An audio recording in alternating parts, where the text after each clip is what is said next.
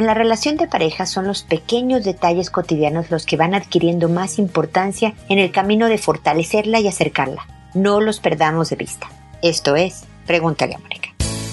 Noviazgo, pareja, matrimonio, hijos, padres, divorcio, separación, infidelidad, suegros, amor, vida sexual. Toda relación puede tener problemas, pero todo problema tiene solución. Pregúntale a Mónica. Porque tu familia es lo más importante.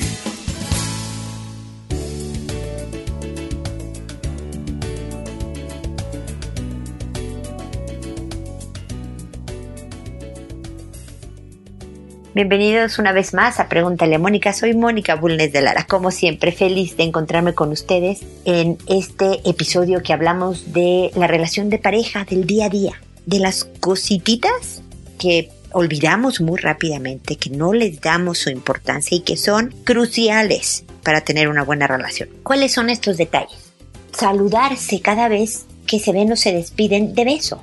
Porque la verdad es que, bueno, cuando somos novios estamos así apasionadamente saludando a la pareja, ¿no? Y despidiéndonos de la pareja. Y con los años de convivencia, ya que se casaron, viven juntos, tienen hijos y demás, pues a veces es un hola desde lejos, ¿no? Movimiento de cabeza, eh, no me levanto a lo mejor a recibirte. Creo que estos pequeños detalles le dicen al otro eres importante para mí y, o a la otra y van sumando. El, ay mira, dejó destapada la pasta de dientes, no le voy a reclamar, la tapo yo y sigo adelante en mi vida porque de verdad este detalle de la pasta de dientes no es tan importante en nuestra relación. Trato de hacer un ambiente amable, agradable todos los días. Que estar en la casa o que estar juntos sea tranquilo, divertido. El otro día le voy a hacer promoción a una canción de Chayanne, imagínense. Creo que se llama Marcianos en Marte o algo así y decía, me gustas porque no tengo que tocarte con guantes, porque no tengo que pensar antes de hablar. Obviamente lo estoy diciendo mal, perdóname Chayán, dudo que me esté escuchando, pero este, habla de esto, de no tener miedo a la reacción del otro y puedo llegar con confianza a decirle las cosas. Una broma, un problema, una cosa que me molestó del, del día a día. Así como muchas veces les insisto de preparar la tierra para una buena comunicación con un hijo, de que sienta confianza y tranquilidad de contarte las cosas, obviamente con la pareja es lo mismo. Si yo voy a reaccionar de cómo se te ocurre, cómo hiciste esto, qué mal, uh, uh, el otro, la otra, va a dejar de contarte, va incluso a mentir para evitar bronca. Entonces, esto es el día a día, los detalles, el de, oye, voy a la cocina, ¿quieres algo? O fui a la cocina y mira, nos traje dos vasitos de agua. Oye, supe que tenías una cita hoy importante, ¿cómo te fue? Estas tonteras suman, pesan, son fundamentales. Así que este es un pequeño, un amable recordatorio de no olvidar eso, de de verdad comportarte como la novia, el novio que eras hace años, antes de tener hijos, antes de tener años juntos sé simpático, sé seductor. Todo esto también pon simpática, seductora, bromista. De verdad, reconquístense con estos detalles de amabilidad, como tratarías, qué terrible que lo diga, a un extraño. Si llegara a tu casa, por favor, siéntate, que te ofrezco de tomar, cómo has estado, qué gusto verte. Bueno, así y más. Es con quien hemos decidido compartir una historia, compartir años de nuestra vida, construir una familia juntos y por lo tanto hay que tratarlo con la importancia de esta relación, hay que tratarla con la importancia que se merece. Ustedes saben que me pueden escribir, aquí termino mi comentario inicial, pero pueden profundizar en este tema con consultas y con otros temas también relacionados a través de la página que siempre les invito a visitar porque ahí hay videos, porque hay todas las redes sociales en donde me pueden seguir, Instagram, Pinterest, LinkedIn, Facebook, bueno, en YouTube obviamente los videos, etcétera. Así que vayan a www.preguntaleamónica.com, donde además siempre me pueden hacer sus consultas que responderé gratuitamente. Me tardo un poco, como un mes, porque pues recibo muchas consultas y además tengo otras actividades de trabajo y personales. Voy respondiendo por orden de llegada. A todo mundo le cambio el nombre para que su anonimato sea completo. y, todo dato que los identifique, como si me dicen, ah, mira, yo soy de México, o de Chile, o de Argentina, o de Tumbuctú, quito eso, cualquier dato, aunque ustedes saben, este es un programa de Internet, me escriben de todas partes del mundo y realmente nadie sabe quiénes son contesto por audio y no por correo porque quiero alcanzar a más gente y poder ser de ayuda para más gente. Y entonces mi teoría es que alguien que me oye pero no me ha escrito, pero está en una situación similar al caso que estoy comentando, puede encontrar en mi respuesta alguna idea, estrategia o sugerencia que le sirva en este momento. Así que tú, el que me escribiste yo, multiplicamos la posibilidad de ayuda y por eso te agradezco la paciencia para esperar mi respuesta y por supuesto la aceptación de que sea por audio, anónimamente, por supuesto, eh, para alcanzar y ayudar a más gente. Y después de este largo preámbulo me voy a responderle a Cirilo que me dice, mi pareja es muy celosa e insegura algunas veces violenta en forma física. Yo la amo mucho, yo trato de calmarla y tratarla con cariño. Eso ayuda algunas veces, pero no siempre funciona. Hemos terminado varias veces nuestra relación, pero nos extrañamos y volvemos. Pero nuestra relación sigue mal. No sé cómo arreglar las cosas. Yo no le doy motivo para que ella desconfíe de mí. Entonces yo reacciono con rabia a eso, porque me parece injusto que no me trate como una persona que siempre le ha sido leal. Es solo que ella no confía.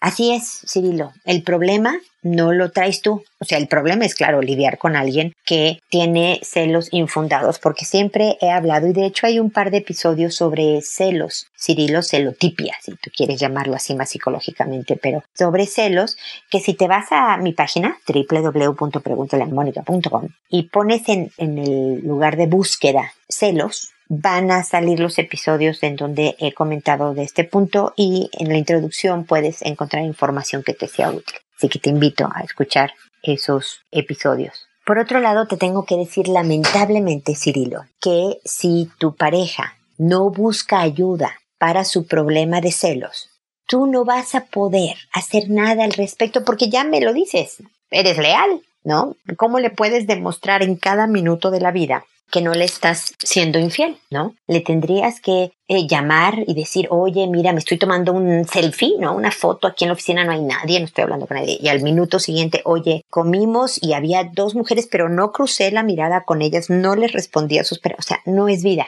Cirilo. El problema y quien tiene que aprender a manejarlo es ella y necesita ayuda. Si no, seguirás viviendo una relación abusiva como la que vives ahora e incluso violenta. Tú habrás oído de la violencia intrafamiliar. Bueno, pues así es como funciona, Cirilo. Y si tú permites que te siga pues lastimando, pegando, ofendiendo, porque si eres una persona leal y que te digan que eres un infiel y que andas con cinco mil mujeres, es ofensivo a tu dignidad como persona. Entonces tú también empiezas a tener un problema, Cirilo, si tú sigues permitiendo esto me dices que han terminado, pero le extrañas y regresas y dices, bueno, es que es lindísima cuando no me está pegando. Es que es un amor cuando no me está acusando de que soy una persona horrible. Y no, no sé si oyes lo absurdo que suena esto, Cirilo. Nadie te va a cuidar si tú no promueves cuidarte. Tú eres el que debes de poner las líneas de respeto. Y hay veces que el amor no es suficiente, que el extrañarse no es suficiente para que las cosas mejoren. Hay veces que tenemos que terminar y aguantarnos y sufrir la pérdida y pasar el luto, el duelo, pero porque estás convencido que tú mereces algo mejor en trato. Pero si ves que ella va a tratamiento, está mejorando, dejó de pegarte y ofenderte, pues bueno, por supuesto continúe. Pero si ella dice, no, yo no soy, es que eres tú el que, eh, entonces esto es una poca intención de mejoramiento del otro y por lo tanto las cosas no, no van a mejorar. Así que bueno, este es mi comentario. Lamento no poderte decir, mira, hazle así, todo va a cambiar, pero en la vida real estas soluciones mágicas no existen, Cirilo. Así que espero que todo lo reflexiones, todo vaya mejor en cuanto a aprender a cuidarte y que tomes las mejores decisiones para ti, que curiosamente van a ser también beneficiosas para tu pareja. Porque a lo mejor suponte que decidas terminar y no volver. A lo mejor de verdad ella empieza a buscar ayuda porque ya el costo es muy caro de su problema de celos. ¿Ok? Así que bueno, espero que sigamos en contacto y cuéntame si algo más quieres eh, mi punto de vista en cuanto a este tema u otro, ¿ok? Después de esta Dora que nos dice, hola Mónica, mucho gusto. Le cuento mi caso. Tengo un hijo de 11 años, el cual está en una etapa difícil. No quiere estudiar y lo peor es que me esconde las pruebas, etc. Tiene bajas calificaciones, está muy atrevido con nosotros y queremos solicitar su ayuda. ¿Cómo podemos ayudarlo y cómo podemos hacer para que esto no afecte en la familia? Mira, Dora, estás sufriendo un síndrome que se llama tener un hijo en pubertad. Eh, no existe ese síndrome, por supuesto, pero sí es una edad en preadolescencia que, como tú la describes, a veces es una etapa difícil. Están ocurriendo millones de cosas dentro de él. Su cerebro está conectando nuevas regiones, está desarrollando nuevas regiones. Por ejemplo, la corteza prefrontal acaba su madurez, su desarrollo, su crecimiento hasta los 21 años. Entonces, imagínate que su cerebro literalmente, físicamente está creciendo. Se están desconectando regiones de cosas que no usa. Eso se llama poda, como podar el jardín. Sus hormonas están haciendo una serie de cambios en el resto de su cuerpo. Por eso sienten cansancio a veces sin no hacer nada. Entonces, su flojera no solo es emocional o de motivación, no es un tema solo de motivación, sino realmente un cansancio físico de la etapa.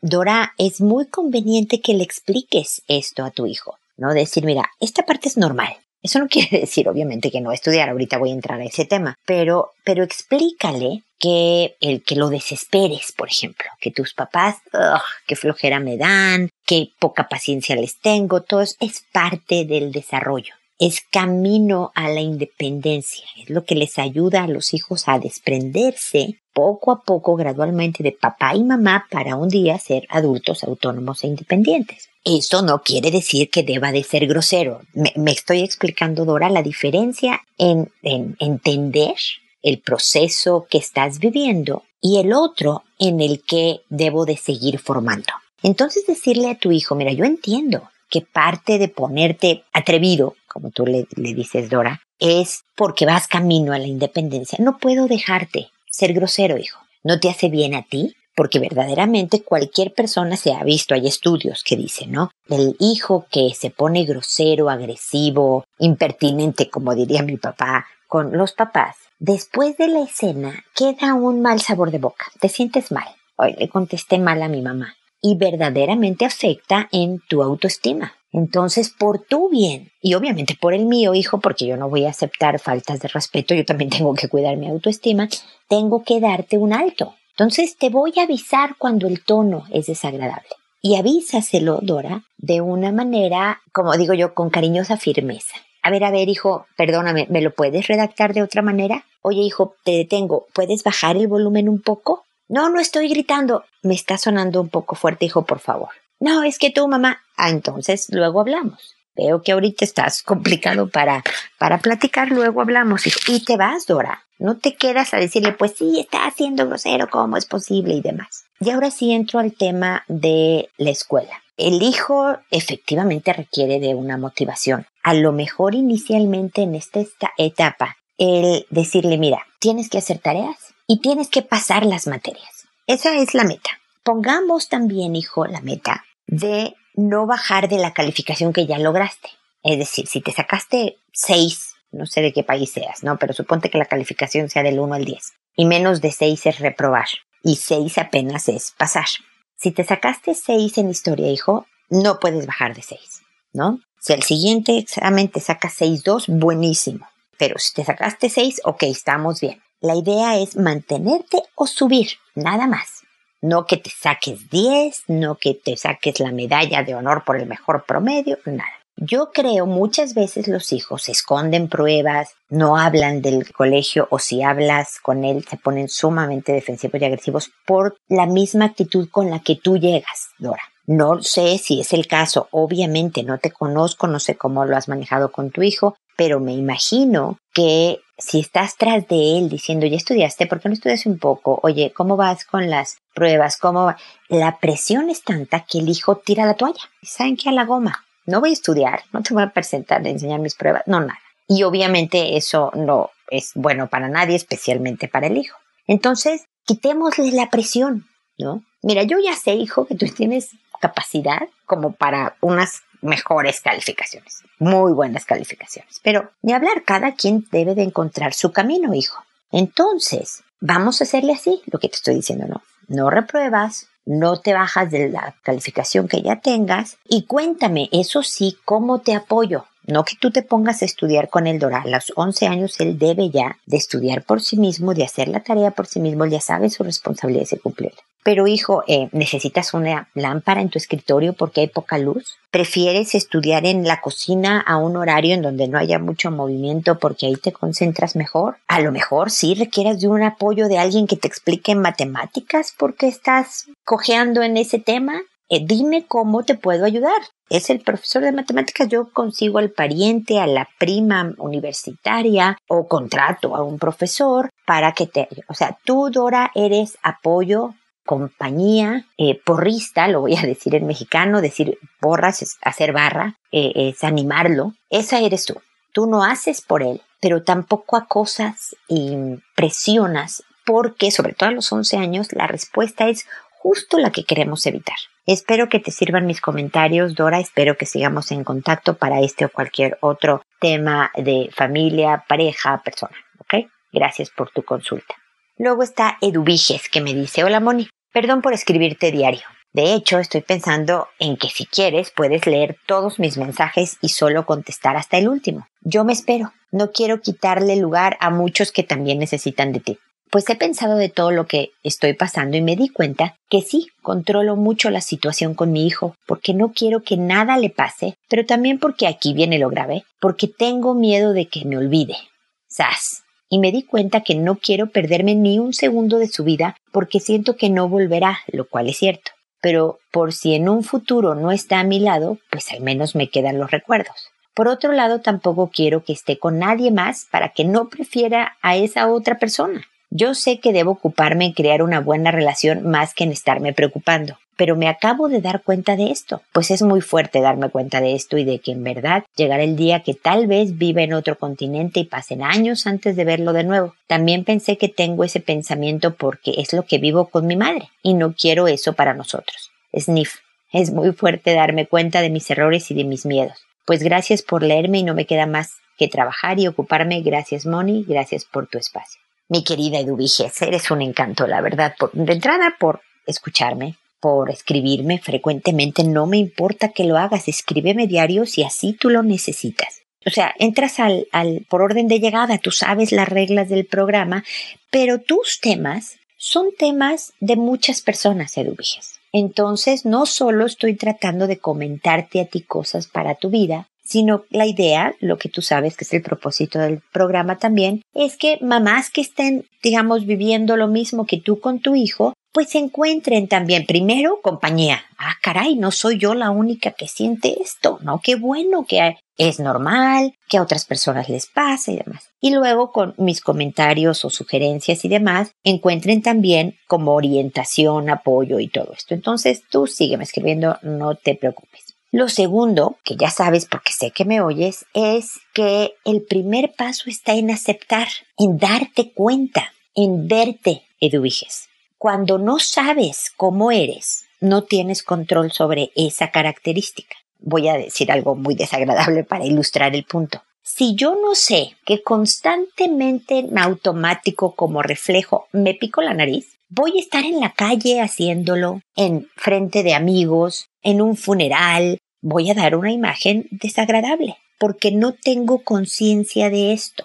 Traerlo a la conciencia, traerlo enfrente a tu atención, empiezas a tomar poder y empiezas a ser más preventiva y a frenarlo si es una característica que quieres frenar o a potenciarlo si es algo que quieres hacer más. Así que de entrada, qué bueno, porque eres reflexiva y analítica, te diste cuenta de esto. Pero vámonos por partes de acuerdo a lo que me has contado, que te has dado cuenta. Lo primero que me dices es, estoy muy preocupada a lo mejor sobre preocupada y el sobre lo hace un nivel no bueno ni para ti ni para tu hijo, que es precisamente el que quieres educar muy muy bien. Estar sobre preocupada porque no quiero que nada le pase. cuando no queremos que nada le pase a un hijo, efectivamente puedes lograr, bien difícil, ¿eh? que nada le pase, pero no le va a pasar ni lo bueno, Edu Es como, y ya me ha oído este ejemplo, ¿no? Cerrar la ventana y las puertas con ladrillo y cemento para que no entre el polvo, no entre la suciedad de afuera, pero tampoco vas a poder ver el sol, los pajaritos volando por el aire, los árboles. Efectivamente, cierras pero te encierras a todo, no solo al polvo, obviamente. Las cosas malas que nos pasan en la vida, a los hijos que somos todos, todos somos hijos de alguien, nos hacen fuertes, nos enseñan, o sea, son horribles, son desagradables, ¿no? Uno siempre quisiera que no pasaran las desgracias. Pero si le vamos a encontrar un propósito a la desgracia, es esto de la sabiduría, de la fortaleza, de la resiliencia, me explico. Tiene un beneficio que tu hijo se caiga de la bici y se raspe la rodilla va a dominar más, va a saber que puede con un dolor físico, a lo mejor con un susto que se pegó. Entonces hay que vigilar, no estar en una actitud de déjame te protejo para que nada te pase.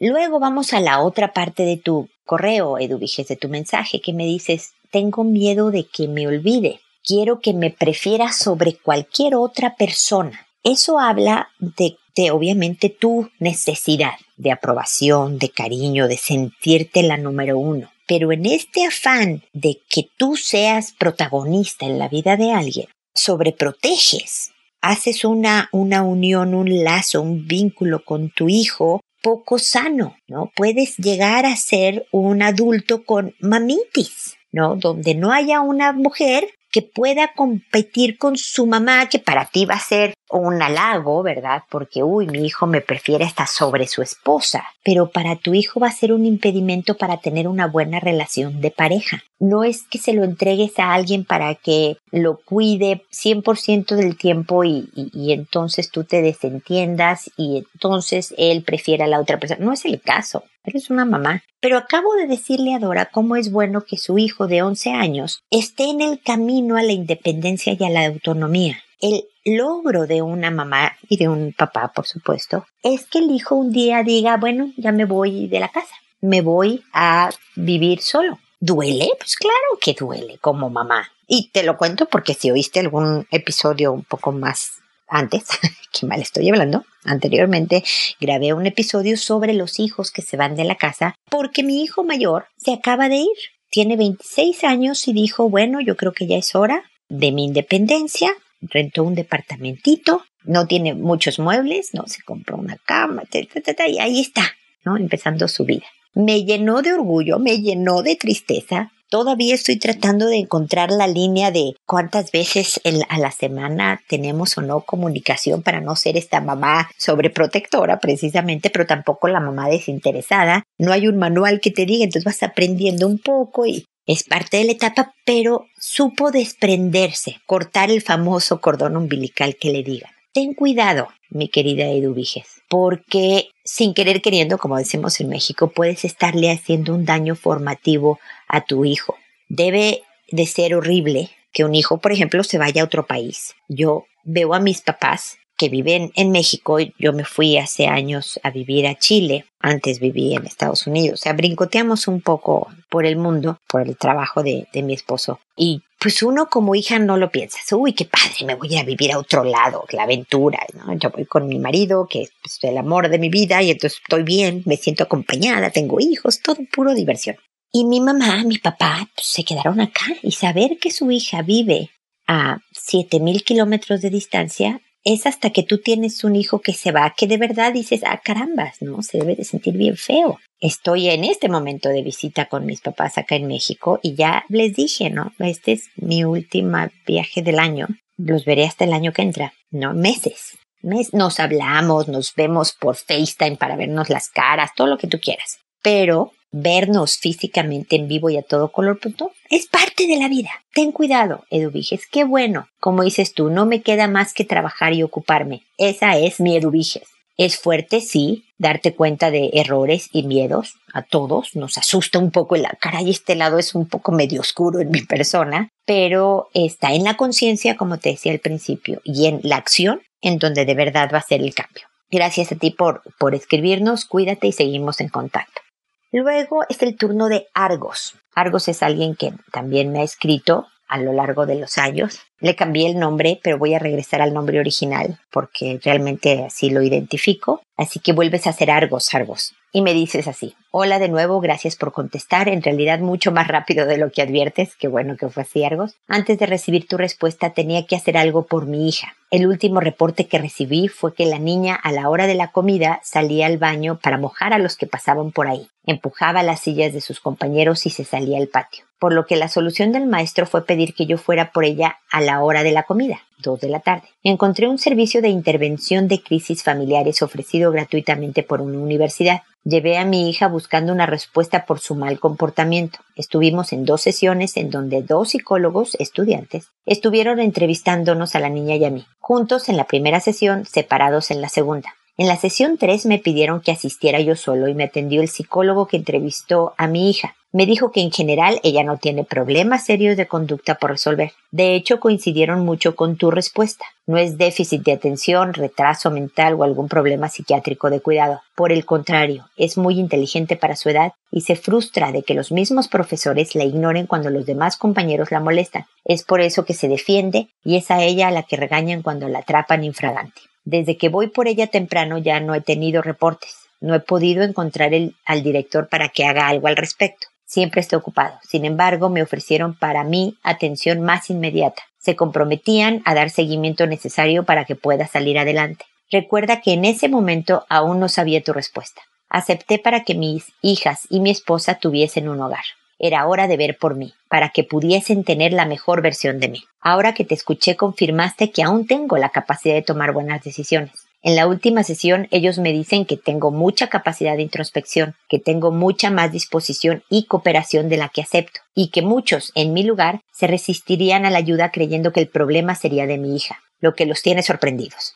Ahora tú me has dado otra motivación. Me has dicho que esa H, H mayúscula que siempre digo yo de hombre, está escondida bajo mi piel, escondida. No sabes lo mucho que me ayudó que lo explicaras así. No es sencillo encontrarme con lo que más odio de mí, pero es mejor que no hacer nada al respecto. Al contarle a mi esposa, quien me conoce y sabe que no me gusta pedir ayuda, me dijo que si lo acepté es porque debí comenzar mi proceso desde antes de decir sí. Yo solo pensé en ti, porque aunque los demás escuchas no lo crean, escucharte ya es un primer paso. Gracias por escucharnos y te prometo que seguiremos en contacto. Arcos, eres un tipazo, gracias por lo que dices. Pues yo creo que ya la H mayúscula está saliendo por los poros gradualmente, Argos. Estás tomando acción. Es un poco lo que le pasa a Eduviges, ver nuestro lado oscuro no nos gusta. Todos sabemos que existe y lo queremos como ignorar, como voltear para otro lado, echarle la culpa a otros, pero las cosas solo cambian cuando tenemos el valor, cuando tenemos la fortaleza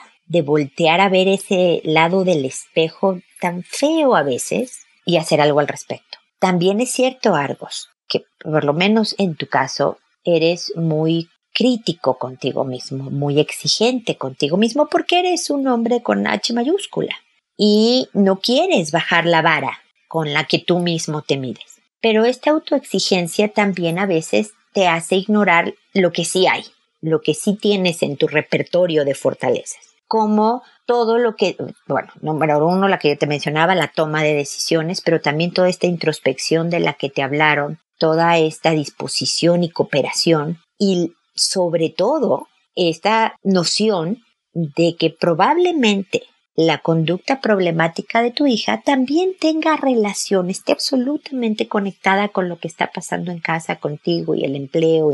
Entonces, yo creo que las cosas ya ahorita ya cambiaron para mejor. No solo porque estás yendo por tu hija a las dos de la tarde, espero que para la hora que oigas este, esta respuesta ya hayas visto el director y sí comentarle que qué onda, que entiendes que está ocupado, pero parte de sus ocupaciones es atender a los papás en casos eh, complicados y que em, puedas también tener conversaciones productivas con tu hija. No sermones formativos, sino realmente de acercamiento y de entender por qué está pasando ella, por qué situaciones que siente ella, preguntando sobre todo, dándole la apertura de decir, dime lo que te molesta, aunque sea una crítica hacia mí, que sabré aceptarla y, y, analizarla para decirte estoy de acuerdo con esto, no estoy de acuerdo con esta otra y demás. Explicarle también su etapa de vida, porque está empezando la pubertad y entonces también es importante contarle que es normal para su etapa.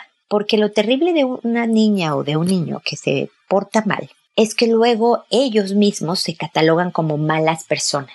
Yo soy malo, ¿no? Porque le contesto feo a mis papás, porque me porto pésimo en el colegio, soy malo. Y una vez que te compras esa etiqueta, ahí sí empiezas a tomar muy malas decisiones. Entonces es bien importante que ella no se sienta mala. Puedes tener una mala etapa, tomar decisiones no muy positivas o constructivas, pero darte cuenta y empezar a hacer lo contrario empezar a trabajar. ¿Cuesta trabajo? Sí. Hay que estar concentrado en, ah, pero me lo estoy volviendo a hacer, me freno, ¿cómo me freno? ¿Qué hago? A lo mejor pido consejo, oye, me está costando frenarme en este punto, ¿cómo le, le hago? ¿Qué sugieres? Contarle de tus experiencias cuando has tomado una mala decisión, obviamente cuéntalas las que son todo espectador, las que tienen una clasificación para toda la familia, pero también dile, yo he estado en, en esta etapa y, y, y me fue difícil, pero hice esto y esto y esto, hija el compartir historias de vida es buenísimo para los hijos, no solo para fortalecer el vínculo, sino para sentirse identificados y decir, ah, o sea, hay salida, hay solución. Mira, mi papá es un hombre fuerte y es un hombre tal y tal que está saliendo adelante, entonces yo puedo también. Así que Argos, ánimo, fuerza, seguimos en contacto y, y muchas gracias, definitivamente muchas gracias. Luego está Fara, que me dice, hola, tengo un hijo de 13 años de personalidad muy dispersa. Le cuesta concentrarse desde pequeño. Actualmente está cursando octavo básico. Me preocupa su desinterés por los estudios. De más pequeño se esforzaba más. Ahora cero interés por estudiar. Trata de hacer el mínimo esfuerzo. Se enoja cada vez que le insisto que estudie un rato todos los días. Además, el teléfono no lo deja. Solo si yo se lo quito no se conecta. He tratado de negociar con él, hemos hablado al respecto, pero nada funciona. ¿Cómo puedo motivarlo hacia los estudios? Bueno, Fara, como pudiste oír al principio del programa, tu caso tiene mucho que ver con el caso de Dora, entre que tu hijo no está ya en la pubertad, está francamente en la adolescencia. O sea, él ya está empezando la adolescencia en donde te hablaba del cansancio físico, de que te dicen es que tengo, estoy cansado, pero ¿de qué si has estado en el sillón viendo la tele toda la tarde? Es porque si pudieras tener un visor especial para ver qué está pasando por dentro de su cuerpo, te impresionaría el circuitos y chispazos y sube y baja de líquidos y agotador. La comprensión es lo que un hijo puede encontrar como el apoyo necesario para tenerle más paciencia. Ya sé que es horrible ver que haga el mínimo, pero sí también creo que bien manejado se convierte en una etapa, en un momento de vida mal manejado se convierte en una lucha de poder entre padres e hijos, en donde desafortunadamente como no puedes agarrar su cabeza y meterla en los libros para que estudie, ganan los hijos en rebeldía al no estudiar, en alejarse en la relación con los papás, en me tienes harto y, o sea, hay más daño que beneficio. Explícale la etapa. Llega, ya sé que ya negociaste con él, pero dile, ok, nada más no repruebes, nada más no repruebes y nada más no bajes de la calificación que ya te sacaste. Vámonos a eso. Y voy a dejar de insistir. Voy a dejar de acosarte. Pero sí quiero, y va a haber consecuencias cuando la nota baje, cuando vengas reprobado, ¿no? Cuando vea que no hiciste una tarea. Ahí sí, porque mi trabajo es educarte, hijo. Yo sé que es horrible y da flojera que tu mamá te diga que tiendas la cama, pero créeme que lo hago porque te quiero y porque es por tu bien. igual, porque tiene 13 años te va a hacer cara de fuchi, pero tú díselo. Entonces, esto es, vamos subiendo. Dime en qué te ayudo y de verdad llega un momento, ahorita me dices que va en octavo básico. Llega un momento, hijo, yo sé que es medio feo, pero por ahí de segundo medio, ya entrado en la prepa para el resto de América que diga preparatoria y no la media, en que hacen un clic, sobre todo si sabe la importancia, la responsabilidad ha sido educada, no solo en estudios, en la vida, ¿no? Cuando has educado a tu hijo en responsabilidad, hacen un clic y empieza a motivarse por sus estudios. De la manera en que él pueda, ¿eh? No todos son buenos para la escuela, eso no quiere decir que vayan a ser malos profesionistas, pero lo va a lograr especialmente si siente el apoyo, la comprensión y a los papás como estructura y guía, ¿ok? Espero, Fara, que te hayan servido mis comentarios. Si no, quéjate y vuélveme a escribir. No, Mónica, pero es que tal y tal para darte ideas. Pero inténtalo, inténtalo por más de una semana. Esta nueva actitud hacia él y demás. Y yo espero que de verdad vayas viendo unos cambios. ¿ok? Estamos en contacto, gracias por tu consulta y espero amigos que nos volvamos a encontrar en un episodio más de Pregúntale a Mónica. Y recuerda siempre primero elegir amabilidad. Hasta pronto.